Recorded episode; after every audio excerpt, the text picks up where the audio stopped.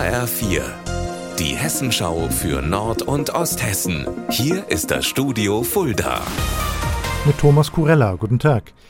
Beim Reifenhersteller Goodyear in Fulda sind die Verhandlungen über einen Sozialplan nach drei Monaten gescheitert. Betriebsrat, Gewerkschaft und Geschäftsleitung schieben sich gegenseitig die Schuld zu. Michael Pörtner, was ist da los? Da liegen die Gräben offenbar tief. Die Gewerkschaft Bergbau, Chemie, Energie wirft der Geschäftsleitung Rücksichtslosigkeit und Skrupellosigkeit gegenüber den Mitarbeiterinnen und Mitarbeitern vor. Allen Beschäftigten würde so wörtlich ein Tritt in den Hintern verpasst.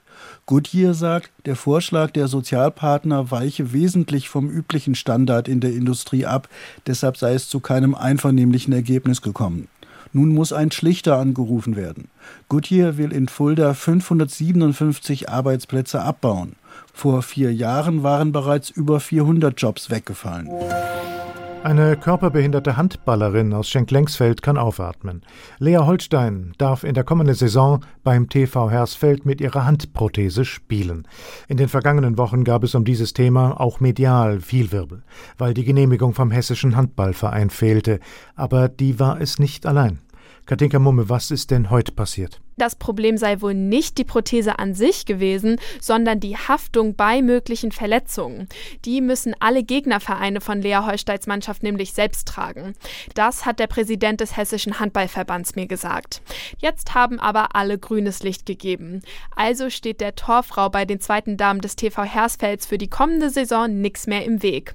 Der Verein hat sich übrigens laut Verbandspräsident am Telefon sehr gefreut.